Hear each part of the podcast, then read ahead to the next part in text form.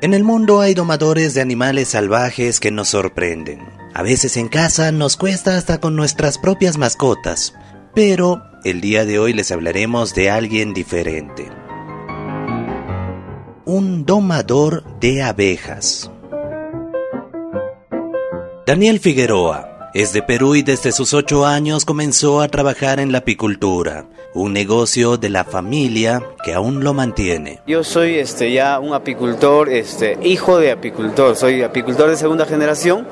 Eh, mi, mi, padre eh, ya desde los años 75 eh, ya incursionó en este rubro y bueno, pues ahora ya estamos este, una segunda y hay una tercera generación todavía, ya tengo mis sobrinos, incluso ya posiblemente para el próximo año ya venga una tercera generación a hacer presentación de la mujer abeja, eh, porque esto ya lo hacemos en familia, desde mi padre viene esto de los baños de abeja, en casa nadie se escapa, la mamá, los hermanos, y ahora los sobrinos también. A través de la apicultura aprendió mucho de las abejas.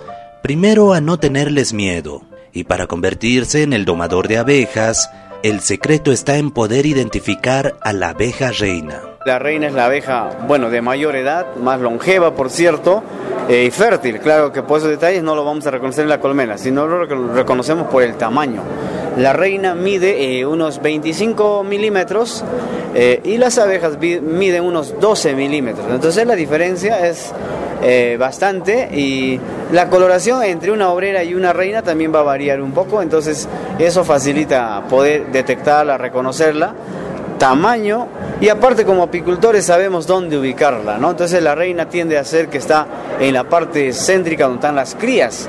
A los costados hay reservas de miel, polen, las abejas adultas trabajan a los cantos y la reina está en el corazón de la colmena. Entonces nosotros vamos y ubicamos entre todas esas 40.000, 50.000 abejas, sabemos detectar, ubicar a la reina. Para identificar a la abeja reina hay que tener buena vista. Y una vez logrado, Daniel hizo lo siguiente para empezar a domar a las abejas. Lo que yo hago es eh, que la colmena capturar a la reina con un poco de humo, con mi protección adecuada, eh, y luego pues enjaularla y ya enjaulado un poquito desorganizo a las abejas para que las abejas actúen como un enjambre.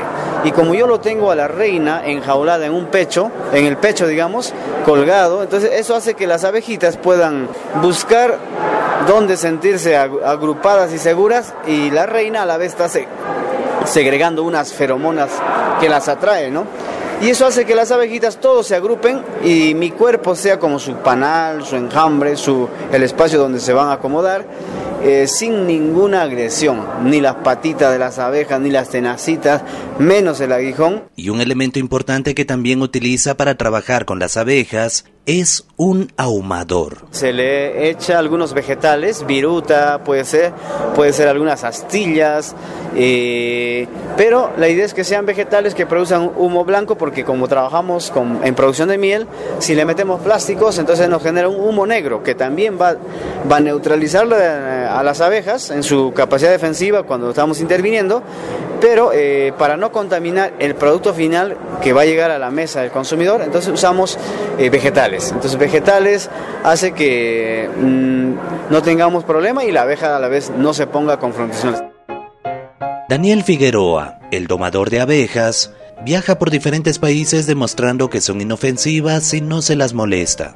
Ante el asombro de quienes lo ven sin polera, con las abejas en todo su cuerpo, como si fuera algo normal. Para la Fuente Ciudadana, Iván Camacho de Radio Canchaparlaspa, Herbol Cochabamba.